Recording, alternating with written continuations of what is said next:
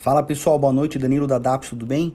Bom, de uma maneira geral, hoje os mercados fecharam mais um dia no positivo, no ambiente avesso ao risco, aumentando posições aí em ativos de renda variável.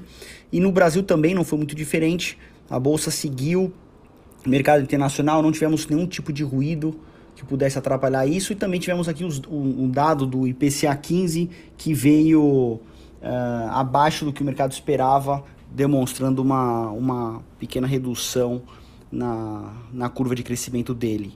A bolsa, por outro lado, é, subiu 109.900 pontos, praticamente 110 mil pontos, com uma alta vigorosa hoje de 2,4%, um dia praticamente no positivo do início ao fim. Ah, o dólar caiu bem também, com uma queda de 1,09% em 5,37.